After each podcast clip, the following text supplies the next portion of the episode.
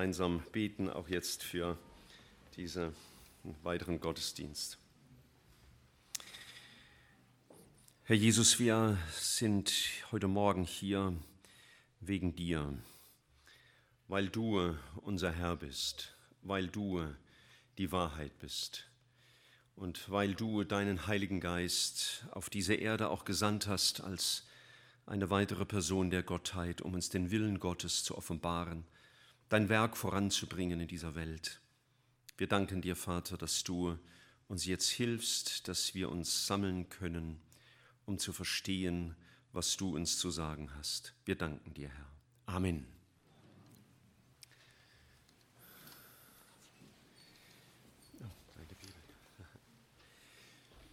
Ja, ich weiß nicht, ob ihr letzten Montag Geburtstag gefeiert habt. Letztes, letzten Montag war ja ein besonderer Geburtstag in dieser Welt, nicht von einer Einzelperson, obwohl es sicherlich viele Einzelpersonen in der Welt gibt, die letzten Montag Geburtstag gefeiert haben, aber es war ein ganz besonderer Geburtstag, nämlich äh, der 70. Geburtstag der Neugründung des Staates Israel. Und als mir das neulich so bewusst wurde, dass dieser Geburtstag gerade knapp eine Woche vor Pfingsten liegt, da hatte ich sofort an den Text gedacht aus Ezekiel 37, der äh, in wunderbarer Weise diese beiden Themen miteinander verbindet, nämlich die Wiederentstehung der Nation Israel und das Wirken des Heiligen Geistes ganz besonders an und für Israel – und äh, das gibt vielleicht diesem Pfingstfest mal eine ganz andere Betonung. Äh, normalerweise an Pfingsten reden wir ja ganz stark über das, was bedeutet der Heilige Geist für mich und mein Leben. Das ist ja auch sehr bedeutsam. Es wird auch natürlich nicht ohne Anwendung bleiben, aber vielleicht mal auf eine äh, etwas andere Weise wie bisher. Ich werde, warne euch vor, ähm, ihr werdet heute sehr viel Bibeltext lesen. Ähm, einfach deswegen, weil mich das so gepackt hat, so viele atemberaubende Aussagen des Wortes Gottes als Prophetien zu lesen und ihre Erfüllung in der Geschichte auf dieser Erde zu sehen. Und das hat mein Vertrauen in das Wort Gottes erneut, wenn es überhaupt nötig war, so gestärkt oder mein Vertrauen äh, in das Wort Gottes so fasziniert, dass ähm, ich euch das unbedingt auch äh, so nahebringen möchte.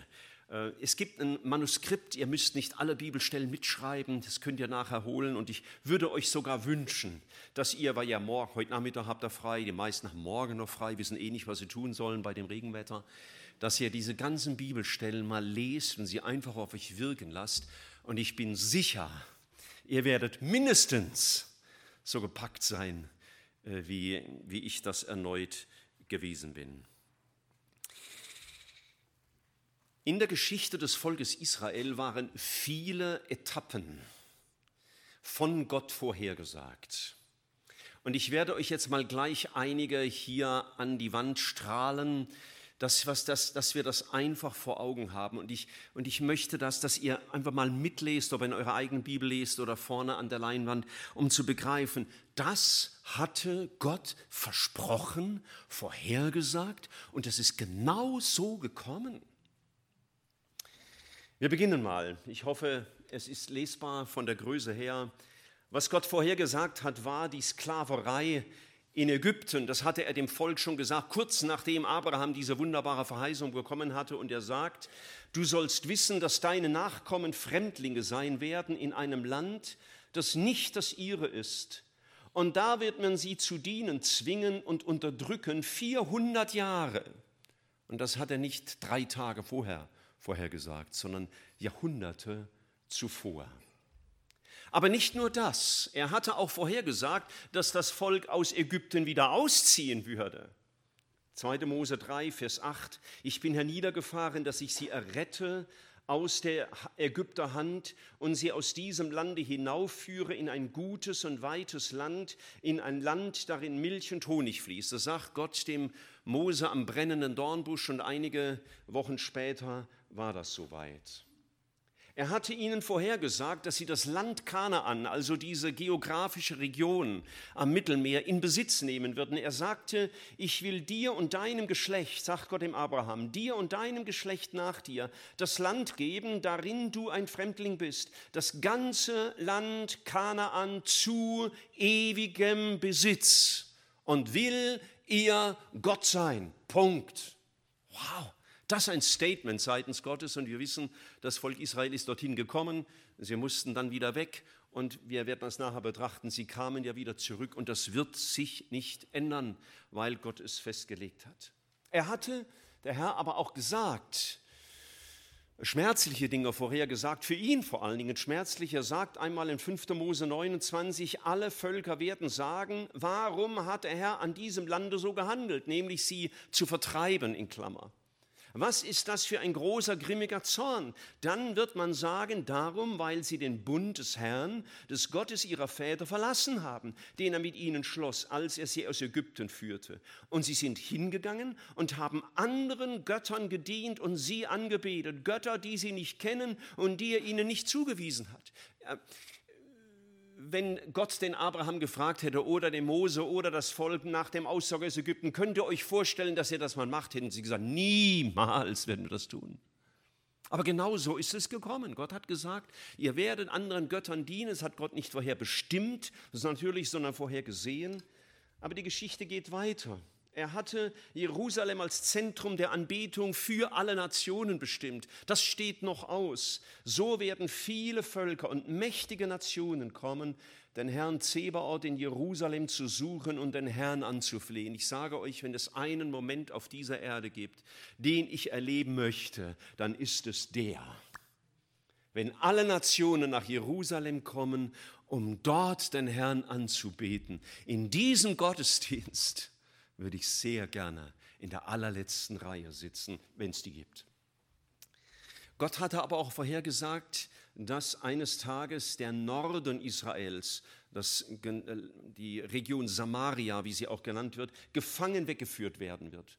Der Herr wird Israel schlagen, dass es schwankt, wie das Rohr im Wasser bewegt wird, und wird Israel, das ist immer wieder ein Begriff für das Nordreich, aus diesem guten Lande ausreisen, das er ihren Vätern gegeben hat, und wird sie zerstreuen jenseits des Euphrat.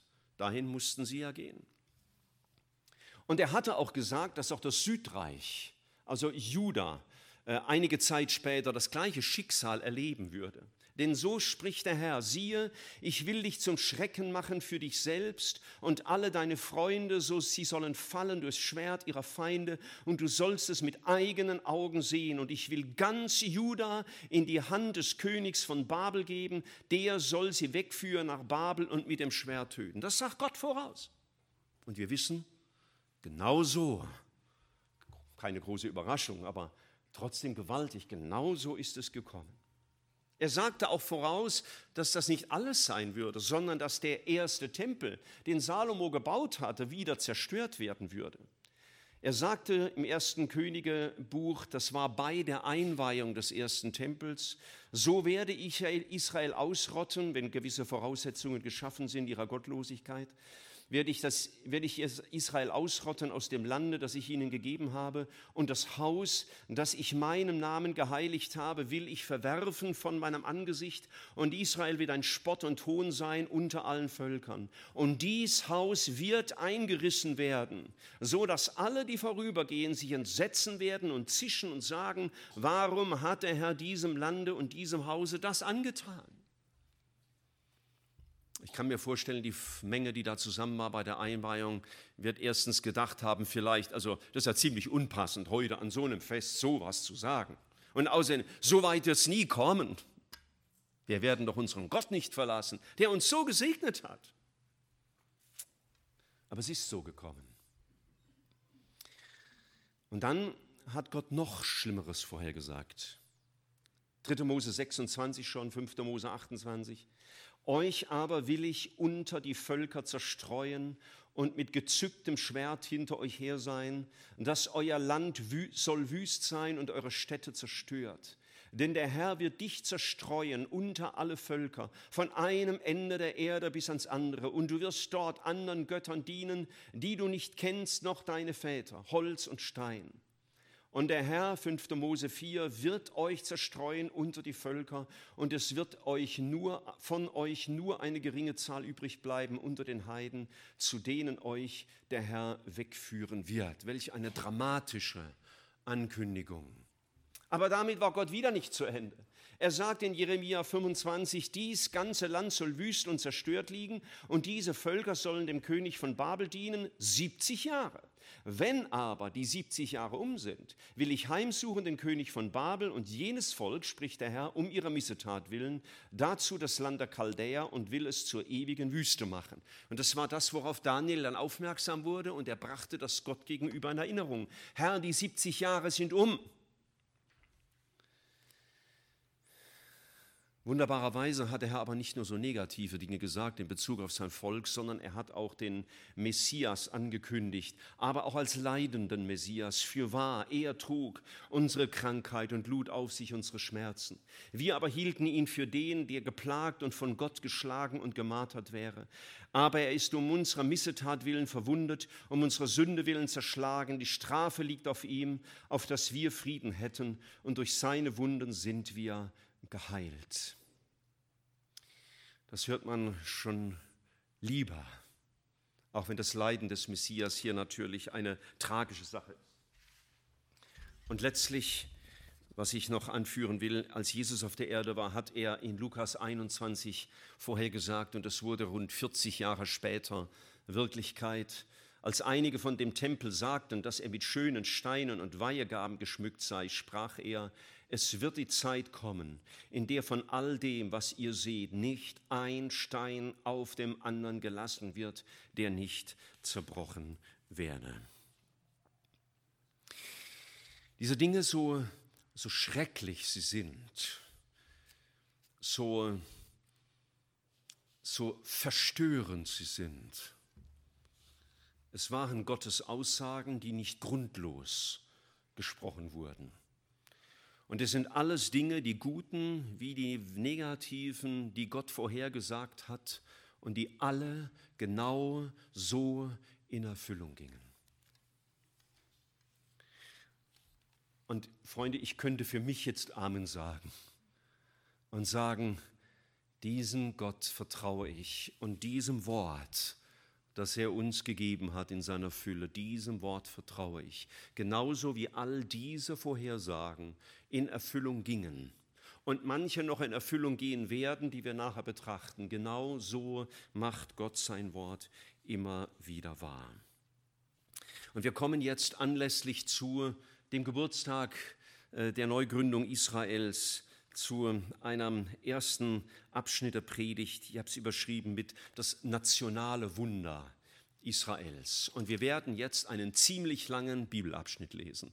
Ich konnte das nicht anders. Ich wollte, dass ihr mitlest und seht, genau so hat Gott das gesagt. Wir lesen aus äh, Hesekiel 36 von Vers 1 bis Kapitel 37, Vers 14. Ihr könnt aber auch, wenn eurer Augenkraft es zulässt, ob ihr eine gute Brille habt, könnt ihr es vorne mitlesen.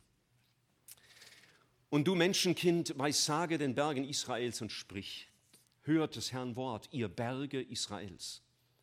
So spricht Gott der Herr, weil der Feind über euch verlockt hat. Ha, die ewigen Höhen sind nun unser Besitz geworden. Darum weissage und sprich, so spricht Gott der Herr, weil man euch allenthalben verwüstet und vertilgt und ihr zum Besitz der übrig gebliebenen Völker geworden und übel ins Gerede der Leute gekommen seid. Darum hört, ihr Berge Israels, das Wort Gottes des Herrn. So spricht Gott der Herr zu den Bergen und Hügeln, zu den Bächen und Tälern, zu den öden Trümmern und verlassenen Städten, die den übrig gebliebenen Völkern ringsumher zum Raub und Spott geworden sind. Darum, so spricht Gott der Herr wahrlich, ich habe in meinem feurigen Eifer geredet gegen die Völker, die übrig geblieben sind, und gegen ganz Edom, die mein Land in Besitz genommen haben, mit Freude von ganzem Herzen und mit Hohnlachen, um es zu verheeren und zu plündern. Darum weissage über das Land Israels und spricht zu den Bergen und Hügeln, zu den Bächen und Tälern. So spricht Gott der Herr. Siehe, ich rede in meinem Eifer und Grimm, weil ihr solche Schmach von den Völkern tragen musstet. Darum, so spricht Gott der Herr, ich hebe meine Augen auf zum Schwur. Wahrlich, eure Nachbarn, die Völker ringsumher, sie selbst müssen ihre Schmach tragen, aber ihr Berge Israels sollt wieder grünen und eure Frucht bringen meinem Volk Israel, denn bald sollen sie heimkehren. Denn siehe, ich will mich wieder zu euch kehren und euch mein Angesicht zuwenden, dass ihr angebaut und besät werdet. Und ich will viele Menschen auf euch wohnen lassen, das ganze Haus Israel insgesamt, und die Städte sollen wieder bewohnt und die Trümmer aufgebaut werden. Ja, ich lasse Menschen und Vieh auf euch zahlreich werden. Sie sollen sich mehren und fruchtbar sein. Ich will euch wieder bewohnt sein lassen wie früher und will euch mehr Gutes tun als zuvor. Und ihr sollt erfahren, dass ich der Herr bin. Ich will wieder Menschen über euch ziehen lassen, nämlich mein Volk Israel. Die werden dich besitzen und du sollst ihr Erbteil sein und ihnen die Kinder nicht mehr nehmen. So spricht Gott der Herr, weil man das von euch sagt, du hast Menschen gefressen und deinem Volk die Kinder genommen. Darum sollst du nun nicht mehr Menschen fressen und deinem Volk nicht mehr die Kinder nehmen, spricht Gott der Herr. Und ich will dich nicht mehr die Schmähungen der Völker hören lassen, und du sollst den Spott der Völker nicht mehr tragen und sollst deinem Volk nicht mehr die Kinder nehmen, spricht Gott der Herr. Und des Herrn Wort geschah zu mir, du Menschenkind, als das Haus Israel in seinem Lande wohnte und es unrein machte mit seinem Wandel und Tun, dass ihr Wandel vor mir war wie die Unreinheit einer Frau, wenn sie ihre Tage hat, da schüttete ich meinen Grimm über sie aus, um des Blutes willen, das sie im Lande vergossen, und weil sie es unrein gemacht hatten durch ihre Götzen. Und ich zerstreute sie unter die Völker und versprengte sie in die Länder und richtete sie nach ihrem Wandel und Tun. So kamen sie zu den Völkern, aber wohin sie kamen, entheiligten sie meinen heiligen Namen, weil man von ihnen sagte, sie sind des Herrn Volk und mussten doch aus ihrem Lande fortziehen. Da tat es mir leid um meinen heiligen Namen, den das Haus Israel entheiligte unter den Völkern, wohin sie auch kamen. Darum sollst du dem Hause Israel sagen, so spricht Gott der Herr, ich tue es nicht um euretwillen, ihr vom Haus Israel, sondern um meines heiligen Namens willen, den ihr entheiligt habt unter den Völkern, wohin ihr auch gekommen seid. Denn ich will meinen großen Namen, der vor den Völkern entheiligt ist, den ihr unter ihnen entheiligt habt, wieder heilig machen und die Völker sollen erfahren, dass ich der Herr bin, spricht Gott der Herr, wenn ich vor ihren Augen an euch zeige, dass ich heilig bin. Denn ich will euch aus den Völkern herausholen und euch aus allen Ländern und wieder in euer Land bringen, sammeln und will reines Wasser über euch sprengen, dass ihr rein werdet. Von all eurer Unreinheit und von allen euren Götzen will ich euch reinigen. Und ich will euch ein neues Herz und einen neuen Geist in euch geben und will das steinerne Herz aus eurem Fleisch wegnehmen und euch ein fleischernes Herz geben. Ich will meinen Geist in euch geben und will solche Leute aus euch machen, die in meinen Geboten wandeln und meine Rechte halten und danach tun. Und ihr sollt wohnen, sollt wohnen im Lande, das ich euren Vätern gegeben habe, und sollt mein Volk sein, und ich will euer Gott sein. Ich will euch von all eurer Unreinheit erlösen und will das Korn rufen und will es mehren und will keine Hungersnot über euch kommen lassen. Ich will die Früchte der Bäume und den Ertrag des Feldes mehren, dass euch die Völker nicht mehr verspotten, weil ihr hungern müsst.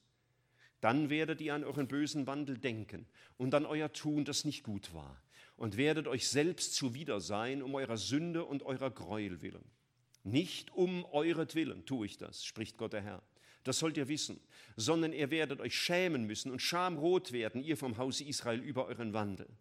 So spricht Gott der Herr. Zu der Zeit, wenn ich euch reinigen werde von allen euren Sünden, will ich die Städte wieder bewohnt sein lassen und die Trümmer sollen wieder aufgebaut werden. Das verwüstete Land soll wieder gepflügt werden, nachdem es verheert war vor den Augen aller, die vorübergingen. Und man wird sagen, dies Land war verheert und jetzt ist es wie der Garten Eden. Und diese Städte waren zerstört, öde und niedergerissen und stehen nun fest gebaut und sind bewohnt. Und die Völker, die um euch her übrig geblieben sind, sollen erfahren, dass ich der Herr bin, der da baut, was niedergerissen ist und pflanzt, was verheert war. Ich, der Herr, sage es und tue es auch. So spricht Gott der Herr. Auch darin will ich mich vom Hause Israel bitten lassen, dass ich dies ihnen tue, ich will die Menschen bei ihnen mehren wie eine Herde, wie eine heilige Herde, wie eine Herde in Jerusalem. An ihren Festen, so sollen die verwüsteten Städte voll Menschenherden werden und sie sollen erfahren, dass ich der Herr bin. Des Herrn Hand kam über mich und er führte mich hinaus im Geist des Herrn und stellte mich mitten auf ein weites Feld, das lag voller Totengebeine. Und er führte mich überall hindurch. Und siehe, es lagen sehr viele Gebeine über das Feld hin, und siehe, sie waren ganz verdorrt. Und er sprach zu mir, du Menschenkind, meinst du wohl, dass diese Gebeine wieder lebendig werden? Und ich sprach, Herr mein Gott, du weißt es. Und er sprach zu mir, Weissage über diese Gebeine und spricht zu ihnen, ihr verdorrten Gebeine, höret des Herrn Wort. So spricht Gott der Herr zu diesen Gebeinen. Siehe, ich will Odem in euch bringen, dass ihr wieder lebendig werdet. Ich will euch Sehnen geben und lasse Fleisch über euch wachsen und überziehe euch mit Haut und will euch Odem geben, dass ihr lebendig werdet. Und ihr sollt erfahren, dass ich der Herr bin. Und ich weissagte, wie mir befohlen war, und siehe, da rauschte es, als ich weissagte, und siehe, es regte sich, und die Gebeine rückten zusammen, Gebein um zu Gebein. Und ich sah und siehe, es wuchsen Sehnen und Fleisch darauf, und sie wurden mit Haut überzogen, es war aber noch kein Odem in ihnen. Und er sprach zu mir, Weissage zum Odem, weissage du Menschenkind und sprich zum Odem, so spricht Gott der Herr. Odem, komme herzu von den vier Winden und blase diese Getöteten an, dass sie wieder lebendig werden. Und ich weissagte, wie er mir befohlen hatte. Da kam der Oden in sie, und sie wurden wieder lebendig und stellten sich auf ihre Füße, ein überaus großes Heer. Und er sprach zu mir, Du Menschenkind, diese Gebeine sind das ganze Haus Israel. Jetzt siehe, jetzt sprechen sie, unsere Gebeine sind verdorrt und unsere Hoffnung ist verloren und es ist aus mit uns. Darum weissage und sprich zu ihnen, so spricht Gott der Herr, siehe, ich will eure Gräber auftun und hole euch, mein Volk, aus euren Gräbern herauf und bringe euch ins Land Israels. Und ihr sollt erfahren, dass ich der Herr bin, wenn ich eure Gräber öffne und euch, mein Volk, aus euren Gräbern herauffole und ich will meinen Odem in euch geben, dass ihr wieder leben sollt, und ich will euch in euer Land setzen, und ihr sollt erfahren, dass ich der Herr bin. Ich rede es und tue es auch, spricht der Herr.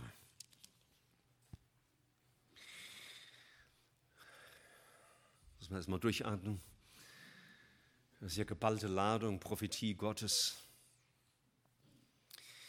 Als Israel am vergangenen Montag zum 70. Mal die Rückkehr des jüdischen Volkes aus der weltweiten Zerstreuung und die Wiederentstehung eines souveränen Staates feierte, war das die Erfüllung von Worten Gottes.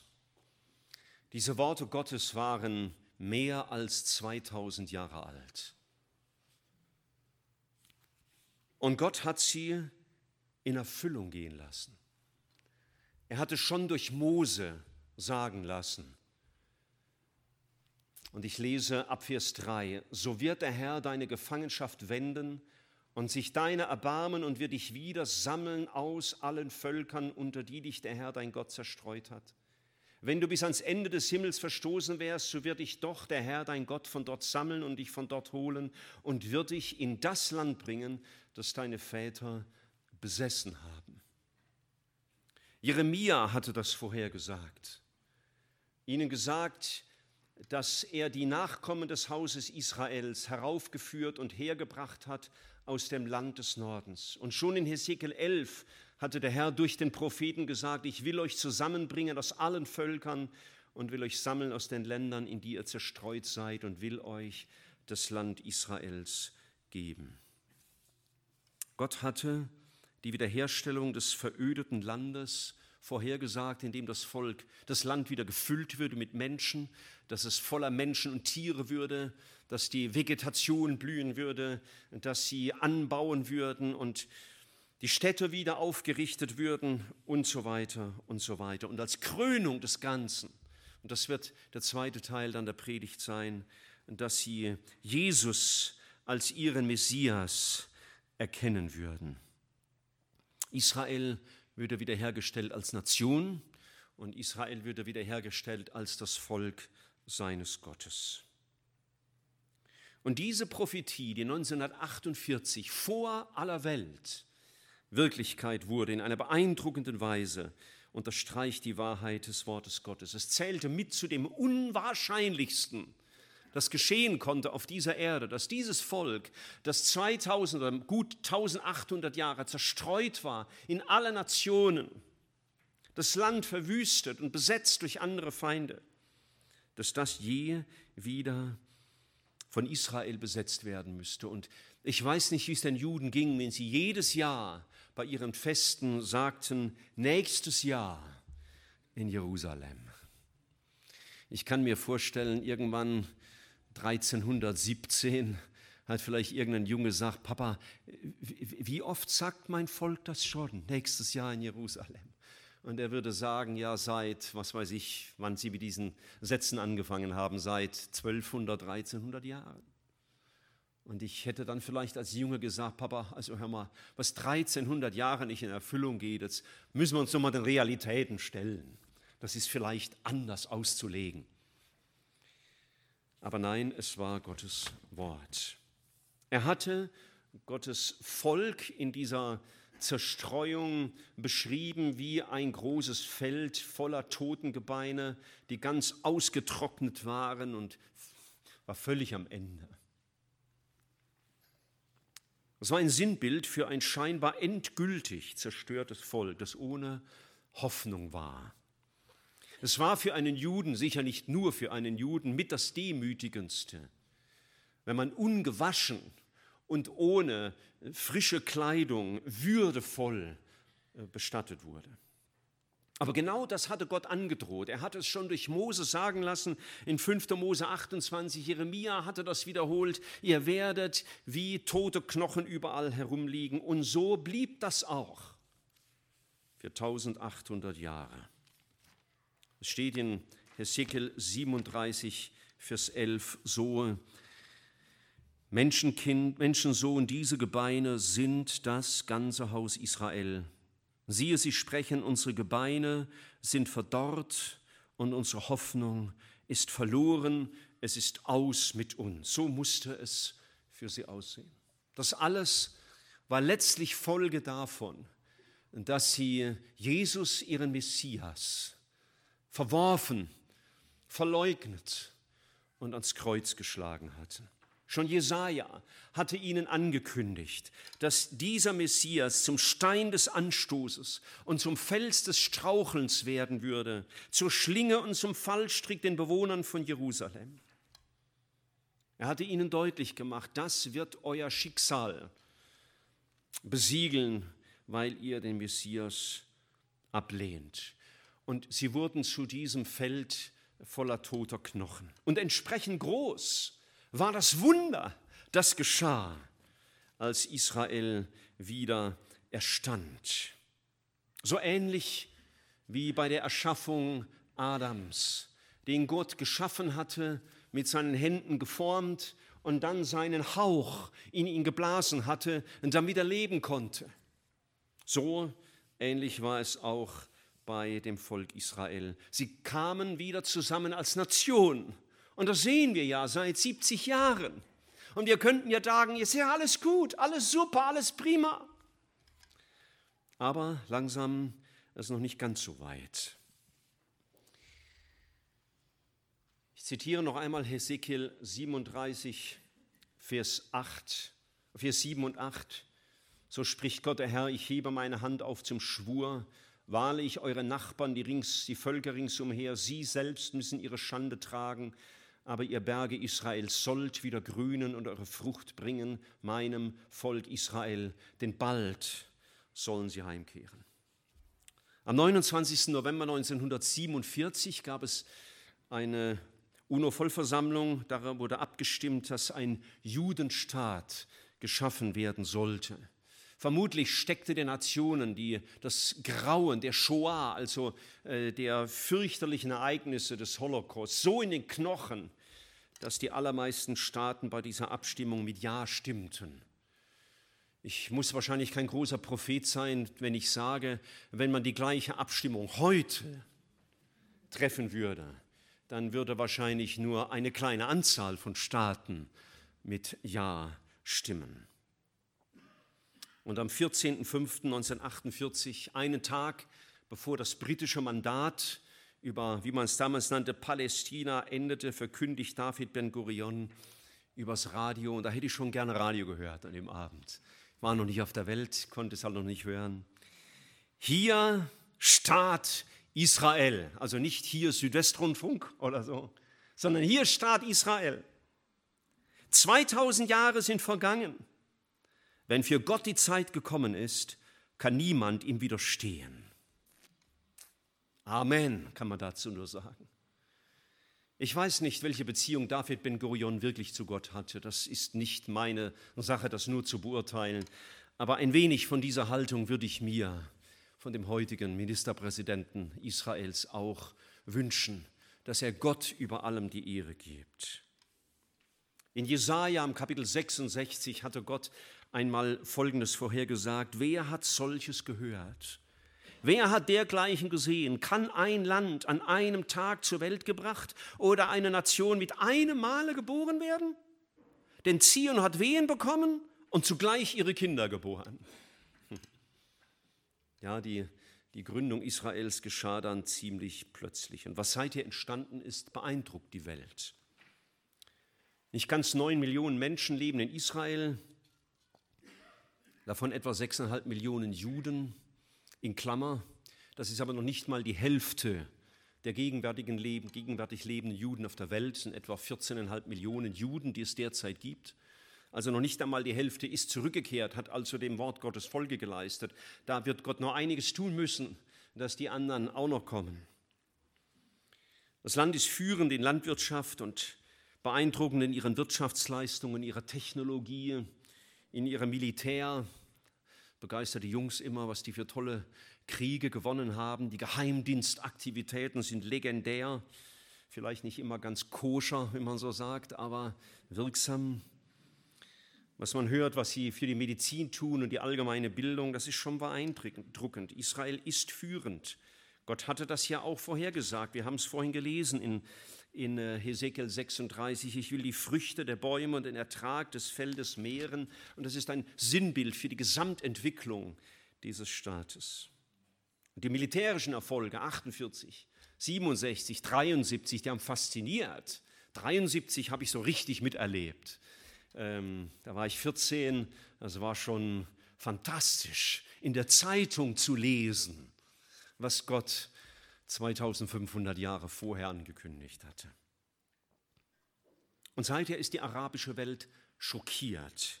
Und die Nakba, die Katastrophe, wie es die Araber nennen, die 1948 stattfand durch die Flucht, in Klammern nicht Vertreibung, sondern die Flucht der Araber setzt sich letztlich bis heute fort. Bis heute steckt den arabischen Nationen der Schreck in den Knochen über dem, was hier geschieht. Letztlich erschrecken sie nicht vor Israel, sondern das wissen sie nicht, noch nicht. Sie erschrecken vor dem heiligen Gott, der sein Volk geschaffen hat. Und das alles geschieht, weil Gott dieses Volk wieder zu einer Nation machte und ihnen das Land wiedergab. Und Freunde, deswegen feiere ich mit, aber ich feiere nicht Israel. Ich feiere meinen Gott, der dieses Land wieder entstehen ließ. Wir bewundern nicht Theodor Herzl oder David Ben-Gurion oder Golda Meir oder Moshe Dayan oder Benjamin Netanyahu, um einige prominente Namen Israels zu nennen, sondern wir bewundern unseren Herrn, der sein Wort gehalten hat und der es mit absoluter Präzision erfüllt. Ich bejuble nicht die wissenschaftlichen und militärischen Erfolge, die haben andere Nationen nämlich auch. Das sollten wir nicht so, so blind sein und denken, Israel wäre da vollkommen auf einer anderen, in einer anderen Liga wie andere Länder dieser Erde, sondern ich bejuble das, was vor mir steht, schon im Glauben, nämlich die Bekehrung Israels. Wir Christen lesen die Berichte der Zeitung anders. Nicht Trump ist unsere Hoffnung, weil er jetzt einen ersten Schritt gemacht hat, die Botschaft nach Jerusalem zu versetzen, denn letztlich ist das eine Mogelpackung, denn was er sonst noch denkt, das hat er nur nicht so richtig ausgesprochen und man verschweigt es. Wir lassen uns nicht beirren durch das aktuelle Geschehen. Und was lerne ich daraus als Christ? Ich lerne daraus, Gottes Wort ist Wahrheit. Wir dürfen diesem Wort vertrauen für unser persönliches Leben. Wenn Gottes Wort Wahrheit ist für Israel, dann ist Gottes Wort auch Wahrheit für mich. Und wenn Gottes Wort Wahrheit ist für sein erwähltes Volk, dann ist Gottes Wort auch Wahrheit für sein erwähltes Volk des Neuen Testaments, seine Gemeinde. Und wenn Gottes Wort Wahrheit ist sogar für ein rebellisches Volk Israel, dann weiß ich, dass Gottes Treue größer ist als manche Rebellion meines Herzens. Wenn auch manches in unserem Leben sehr unwahrscheinlich aussieht, wenn wir die Verheißungen Gottes sehen und denken in meinem Leben, wie soll denn das jemals Wahrheit werden? So will ich genauso wie Israel dem Wort Gottes vertrauen. Darf ich euch erinnern, was David gesagt hat im, na, ich weiß nicht, ob es David war, aber einer der Psalmisten. Alle Welt fürchte den Herrn, Psalm 33. Alle Welt fürchte den Herrn und vor ihm scheue sich alles, was auf dem Erdboden wohnt, denn er sprach und es geschah, er gebot und es stand da. Der Herr macht den Ratschluss der Heiden zunichte, der Ratschluss des Herrn bleibt für ewig bestehen. Das nationale Wunder Israels stärkt meinen Glauben enorm bringt mich zur Anbetung meines Gottes, der souverän steht über aller Weltgeschichte. Denn die Weltgeschichte ist nichts anderes als ein Teil der Heilsgeschichte. Nichts anderes. Nicht die Weltgeschichte ist das Entscheidende und die Gemeinde ist so eine kleine Unterfraktion. Nein, was auf dieser Erde geschieht, ist Heilsgeschichte Gottes. Sein Heil, sein Werk, sein Plan muss in Erfüllung gehen. Und am Ende bleibt nur er und sein Werk. Das nationale Wunder Israels ist wirklich ein Wunder vor unseren Augen. Und deswegen haben wir Grund, Gott anzubeten und ihn zu feiern wegen seinem Volk. Aber, und jetzt komme ich zu Teil 2, es gibt noch ein weiteres Wunder und das interessiert mich wesentlich mehr noch. Du denkst, vielleicht ist das noch zu toppen, wenn man dich schon so begeistert reden hört. Jawohl. Denn das nationale Wunder Israels wird irgendwann auch nur noch Geschichte sein. Einmal wird diese Welt vergehen, dann gibt es kein Deutschland mehr und es gibt auch kein Amerika mehr und es wird auch kein Israel mehr auf dieser Erde geben, denn das alles ist vergänglich. Was Israel noch fehlt und was noch aussteht, und da haben wir die Verbindung zu Pfingsten, ist das geistliche Wunder Israels, die geistliche Wiedererweckung einer lebendigen Beziehung des Volkes mit seinem Gott. Ich lese äh, mit Betonung noch mal etwas aus Hesekiel 37. So spricht Gott der Herr zu diesen Gebeinen, siehe, ich will Odem in euch bringen, dass ihr wieder lebendig werdet ich will euch Sehnen geben und lasse Fleisch über euch wachsen, überziehe euch mit Haut. Das ist die Wiedererstehung des Volkes als Nation, wie es heute funktioniert. Und will Odem in euch geben, dass ihr wieder lebendig werdet und ihr sollt erfahren, dass ich der Herr bin. Vers 8. Und ich sah und siehe, es wuchsen Sehnen und Fleisch darauf und sie wurden mit Haut überzogen. Es war aber noch kein Odem in ihnen. Und ich glaube, das ist letztlich der Zustand, in dem Israel in geistlicher Weise heute ist. Israel ist wieder erstanden als Nation. Aber es ist derzeit eine Nation wie Indonesien und Nicaragua. Es ist eine Nation, aber sie ist geistlich noch nicht wieder erweckt. Und Israel hat, wie es Paulus später schreiben würde, eine Decke auf ihren Augen. Die Gesamtheit des Volkes ist noch immer blind für ihren Messias. Paulus, und ich lese das aus 2. Korinther 3 ab Vers 12, da wir nun eine solche Hoffnung haben, er meinte das Neue Testament, das Neue Testament, so treten wir mit großer Freimütigkeit auf, nicht wie Mose, der eine Decke auf sein Angesicht legte, damit die Kinder Israel nicht auf das Ende dessen sehen, was weggetan werden sollte. Aber ihre Gedanken wurden verstockt. Denn bis zum heutigen Tag, und der ist immer noch da, dieser heutige Tag, bleibt beim Lesen des Alten Testamentes diese Decke unaufgedeckt, die in Christus weggetan wird. Israel wurde wieder lebendig. Der Körper ist da, ein großes Heer. Aber es kommt mir vor wie so eine Terrakotta-Armee. Habt das vielleicht auch schon gesehen, so eine große Armee aus so Terrakotta ähm, geformt. Es sieht beeindruckend aus, aber vor dieser Armee muss keine Angst haben. Sie ist ja nur aus Stein.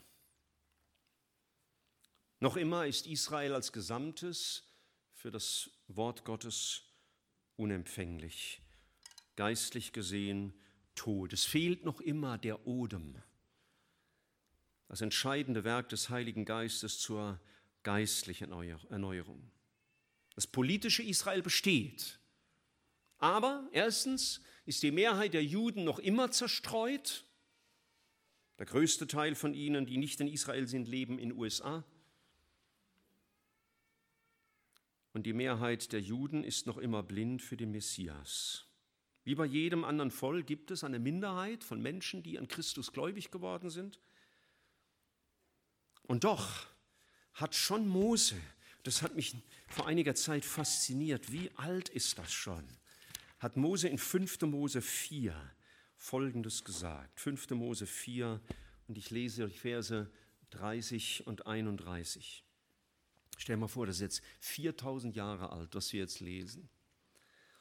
Wenn du in der Drangsal bist, und die kommt für Israel noch final, und dich alle diese Dinge getroffen haben am Ende der Tage, am Ende der Tage, also bevor der Herr wiederkommt zum Gericht. Wenn du am Ende der Tage also dich alle diese Dinge getroffen haben, so wirst du zu dem Herrn, deinem Gott, umkehren und seiner Stimme gehorsam sein. Denn der Herr, dein Gott, ist ein barmherziger Gott. Er wird dich nicht verlassen noch verderben. Er wird auch deinen Bund, den er deinen Vätern geschworen hat, nicht vergessen. Du wirst umkehren. Noch erinnert mich das Volk Israel an die zehn Aussätzigen, die Jesus geheilt hat. Ihr erinnert euch. Und einer ist umgekehrt und hat Gott gedankt. Die anderen aber blieben undankbar. Jesus hat gesagt, wo sind die neun? Und wir könnten heute auch sagen, wo ist die Dankbarkeit Israels ihrem Herrn gegenüber? Als ich einmal in Israel sein durfte und wir ein Meeting hatten mit der Bürgermeisterin für die Golanregion, da habe ich ihr die Frage gestellt, was Sie jetzt sehen hier in Ihrer Nation Israel, sehen Sie das als eine Erfüllung alttestamentlicher Verheißungen an? Und sie sagte, nein, das haben wir geschaffen. Ich, äh, mir hat die Nackenhaare aufgestellt und ich dachte, das ist ja nicht die Einzige, die das sagt. Das ist ja das allgemeine Denken in Israel.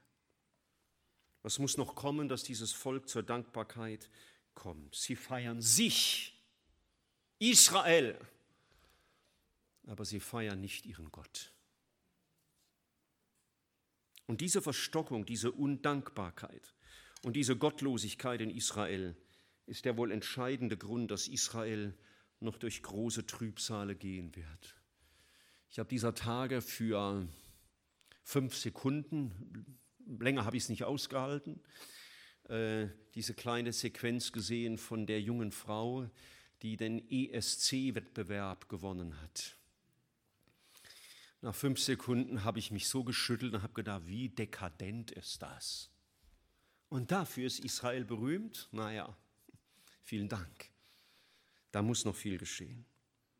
Aber, aber, auch wenn das so ist, Gott hat es genau so vorhergesagt.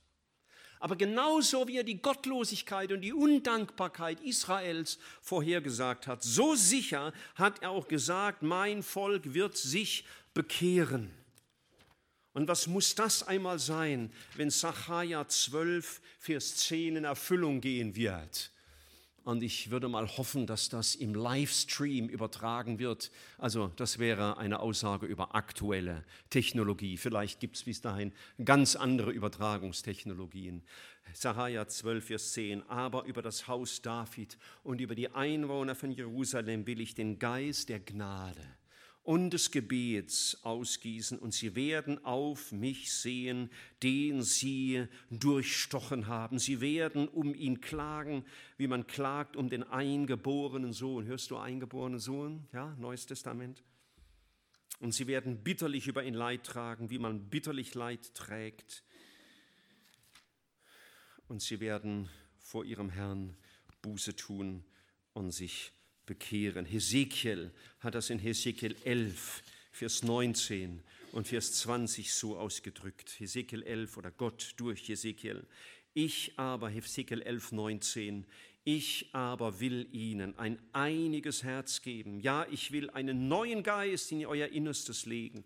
Und ich will das steinerne Herz aus ihrem Leib nehmen und ihnen ein fleischernes Herz geben. Dieses Pfingsten diese Erneuerung Israels als Volk Gottes kann nur durch den Heiligen Geist geschehen, genau wie bei dir und mir. Vorhin hat uns der Frank gesagt, der Heilige Geist ist es, der Wiedergeburt bewirkt. Wenn der Heilige Geist nicht gewirkt hätte in meinem Leben, wäre ich immer noch so tot für Christus wie zuvor. Es ist das Wunder Gottes, ein unbeschreibliches, ja wahrlich unbeschreiblich. Denn wie willst du das beschreiben? Und so ist es das große Wunder, das für Israel geschieht. Israel wird sich bekehren. Der Heilige Geist wird in Israel Neues schaffen. Und Gott sagt, ich will ihnen ein Herz geben, dass sie mich erkennen sollen. Und wisst ihr, Christus erkennen kann man nur, wenn der Heilige Geist uns Erkenntnis von Christus schenkt. Und das wird geschehen. In Ezekiel 36, ziemlich am Ende, sagt er, und ich lese das, was hier rot geschrieben ist, ich will euch von allen euren Götzen reinigen und ich will euch ein neues Herz und einen neuen Geist in euch geben. Vers 27, ich will meinen Geist in euch geben und will solche Leute aus euch machen, die in meinen Geboten wandeln und meine Rechte halten und danach tun. Das war ja äh, Teil der Jahreslosung, war das vergangenes Jahr? Komme da immer durcheinander mit den Jahren. Ich habe darüber mit großer Begeisterung gepredigt und ich habe damals schon gesagt, es ist eine Verheißung, die Israel in erster Linie gilt, aber wir dürfen sie auch für uns erfassen. Aber hier ist die eigentliche Bedeutung und das beginnt zu geschehen. Es beginnt zu geschehen. Als 1948 Israel entstand, gab es eine Gruppe messianischer Juden, also wiedergeborener Christen jüdischen Ursprungs. Heute zählt man etwa 300 Gemeinden. Ich weiß nicht, äh, welche Schattierungen da alle mitgezählt sind, aber ich nehme mal die offizielle Statistik. 1948, als die Briten weggingen und Israel dann auf sich selbst gestellt war, zählte man 23 messianische Juden in Israel. 23. Heute zählt man 30.000.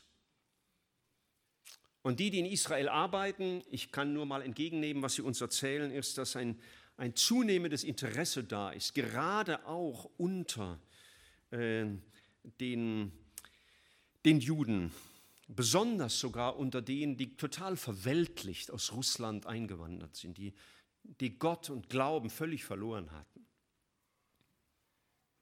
Und anscheinend sind die Gemeinden Israel sehr evangelistisch tätig, auf sehr aktuellem Standard, wie sie auch moderne Medien einsetzen. Gott erfüllt sein Wort. Das ist jetzt nur ein Ansatz, was in Israel geschieht, für das, was geschehen muss. Gott hat es gesagt, ich werde deine Gefangenschaft wenden, er wird sich deine erbarmen und dich wieder sammeln, Vers 5, und dich in das Land bringen und Vers 6, und das ist, was noch fehlt. Vers 3 und 4 und 5 ist geschehen. Ja, Israel ist wieder zurückgekommen. Noch nicht alle. Aber Vers 6 fehlt. Der Herr, dein Gott, wird dein Herz beschneiden und das Herz deiner Nachkommen, damit du den Herrn, deinen Gott, liebst von ganzem Herzen und von ganzer Seele, auf dass du am Leben bleibst. Das ist noch nicht in Erfüllung gegangen für Israel als, als Nation. Und Paulus, der große Judenmissionar und Heidenmissionar, hat es so ausgedrückt, ich will euch Brüder und Schwestern, Römer 11, dieses Geheimnis nicht verhehlen, dass, damit ihr euch nicht selbst für klug haltet. Verstockung ist einem Teil Israels widerfahren, bis die volle Zahl der Heiden hinzugekommen ist. Und so wird ganz Israel gerettet werden, wie geschrieben steht, es wird kommen aus Zion der Erlöser, der wird abwenden alle Gottlosigkeit von Jakob. Was wir erwarten, ist Pfingsten für Israel. Die Wiedererweckung dieser Nation für ihren Herrn. Und sie sind einzigartig und den Nationen. Ich würde mir wünschen, dass alle Deutschen sich bekehrten. Und sehr gerne All Americans. Und sehr gerne alle Luxemburger. Aber es wird nicht so sein. Aber es wird ein Tag kommen, so verstehen wir Gottes Wort, da werden die Juden, die dann leben, sich als Volk zu Christus bekehren, als das größte noch ausstehende Ereignis der Heils- und Weltgeschichte Gottes. Worauf ich vor allen Dingen warte, ist nicht irgendein zweifelhafter Frieden zwischen Palästinensern und Juden. Das Allerwichtigste für mich ist auch nicht Frieden zwischen Süd- und Nordkorea. Oder dass wir den Islamismus irgendwie in die Knie zwingen. All das sind drängende Themen der Weltpolitik und Gegenstand unserer Gebete. Aber das Größte, was kommt, ist wenn Israel wieder zum Volk Gottes in geistlicher Hinsicht wird. Pfingsten ist für die Gemeinde Jesu geschehen vor 2000 Jahren. Das gilt auch für Israel. Aber für die Nation als Ganzes wird der Heilige Geist ein gewaltiges Werk tun. Und deswegen, Geschwister, erwarten wir für die Zukunft nicht Wohlstand und Frieden und Sicherheit, so begehrenswert es auch ist. All das wird scheinbar erreicht in Europa derzeit und man versucht es auch in Israel. Aber was wir erwarten, ist die Erfüllung von Matthäus 6, Vers 9. Da sagt, lehrt uns Jesus beten, dein Name werde geheiligt, nämlich durch sein Volk. Und ich, ich freue mich auf diesen Tag, wenn Israel als Vorreiter und mit ihm dann die Nationen der Erde, wie es in Philippa 2 heißt, ihre Knie beugen werden vor dem Herrn, dem alle Anbetung gebührt. Ich glaube, dass Israel im tausendjährigen Reich eine wichtige Rolle spielen wird in der Evangelisierung dieser Erde. Und äh, da würde ich gern mal an einer Missionsratssitzung teilnehmen, wie das läuft. Ganz sicher anders als heute. Was lerne ich daraus? Zwei, drei Dinge noch am Schluss. So wie Israel zunächst als Körper geformt wurde und noch kein Odem in ihm war, so kann manchmal auch unser Leben sein. Es hat eine äußere Form an Tradition, an Gewohnheit, ich meine christlicher Gewohnheit. Aber die Kraft fehlt. Die Wiedergeburt fehlt. Ich weiß nicht, wo du stehst Jesus gegenüber. Vielleicht hast du alles drauf, was man so macht als Christ. Aber ob der Heilige Geist in dir ist, ob er in dir wohnt, ob er dich zu einem neuen Menschen gemacht hat, ob er deine Kraft, ob er dein Leben ist, sodass du zur Verherrlichung Gottes dienst, das weiß Gott. Aber wir dürfen ihn darum bitten. Er hat gesagt, dass wir bitten dürfen. um das Werk seines Heiligen Geistes, um uns zu beleben. Und da, wo dein geistliches Leben schwach und trocken geworden ist und lahm und rein funktional, aber wo keine Begeisterung für Jesus da ist, keine Liebe zu seinem Wort, wo er nicht dein Ein und alles ist, wo seine Kraft nicht spürbar ist, wo er nicht dein großes Thema ist, wo du ihn nicht liebst von Herzen und er nicht dein Ziel ist, da darfst du das Gleiche erbitten wie bei Israel. Herr, lass deinen Heiligen Geist wehen in meinem Leben. Erwecke mich neu für dich, dass ich von dir erfasst werde dich liebe, Buße tun kann für meine Weltlichkeit, für meine Ich-Bezogenheit, für meine Blindheit. Und er hat gesagt, wenn wir etwas bitten nach seinem Willen, haben wir eine Garantie. Er wird uns hören. Er wird uns hören. Und das Zweite, was ich lerne, Israel wird am Ende der Tage bedrängt sein von all seinen Feinden. Das können wir heute Morgen nicht betrachten. Sacharja 12 bis 14 ist das äh, erschütternd beschrieben, dass ihnen buchstäblich der Feind die Gurgel zudrückt. Und kurz vor dem letzten Schnapper, der Israel töten würde, kommt Jesus wieder und steht auf dem Ölberg und rettet sein Volk. Und so können Christen bedrängt werden, die Jesus dienen, die Jesus nachfolgen. Wir sind nicht zum Spaß auf dieser Erde. Und Jesus baut seine Gemeinde mitten im Machtbereich des Fürsten dieser Welt. Und da brauchen wir die, die Hilfe unseres Herrn immer wieder neu. Ich weiß nicht, wie es dir gerade geistlich geht wo du Anfechtung erlebst und Bedrängnis und Not und Elend und Traurigkeit und Versagen und wo sich vielleicht Zweifel deiner bemächtigen. Und bete darum, dass der Herr seine Macht beweist durch seinen Heiligen Geist in deinem Leben und dir wieder neu Sieg schenkt. Befreiung, vielleicht von Sünden in deinem Leben. Befreiung aber auch von all dem, was dich gefangen nehmen will an falschen Gedanken und und Bedrängnissen und Lügen des Teufels. Vertraue dem Herrn, so wie er sein Volk Israel durch alle Bedrängnisse hindurchbringen wird, so vermag er auch dich, sein Kind, durchzubringen bis zum Ziel.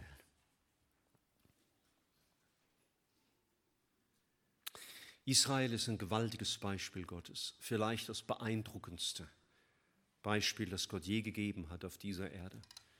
Und es schien mir der 70. Geburtstag der Nation Israel ein geeigneter Anlass, das einmal so in geballter Form auf euch niederprasseln zu lassen. Ich weiß, es war eine ziemlich geballte Ladung heute Morgen. Ähm, ihr müsst das auch nicht nächsten Sonntag auswendig nachsagen, ist nicht unbedingt erforderlich, aber ich möchte euch von Herzen bitten, lest diese Bibeltexte. Und vielleicht machst du es wie ich und hast einen Stift und markierst dir Dinge in Hesekiel 34 bis 39 über die gewaltigen Aussagen Gottes über Israel, dass du siehst, das macht Gott alles für Israel und das macht er auch für mich. Ich möchte zum Schluss noch beten. Wir beten dich an, du wunderbarer Herr, du einzigartiger König der du alle Macht hast auf Erden und im Himmel, der du völlig souverän stehst über all dem, was auf dieser Erde geschieht, im sichtbaren und im unsichtbaren Bereich. Herr, du hast all diese Dinge zum Teil vor 4000 Jahren aufschreiben lassen, hast sie niedergeschrieben und alle deine Feinde, von Satan angefangen bis zu jedem Islamisten und jedem Gottesleugner, sie können das lesen, was du gesagt hast, was du dir vorgenommen hast. Und sie könnten unternehmen, was sie wollten, um das zu verhindern, und sie könnten es nicht. Sogar sagt ein Wort, der im Himmel thront, lacht ihrer. Und Herr, unser Mund soll voll Lachen sein über unseren Gott. Unser Mund soll überfließen von Ruhm und Anbetung für dich, unseren Gott, der du diese Geschichte vorausgeschrieben hast und sie dann auf dieser Erde geschehen lässt. Und wir beten dich an für dieses enorm ermutigende Beispiel an deinem Volk Israel. Hilf uns, Herr Jesus, dass wir dir in würdiger Weise dienen und dich im Glauben anbeten, so dass du verherrlicht wirst. Wir geben dir die Ehre, Herr. Amen.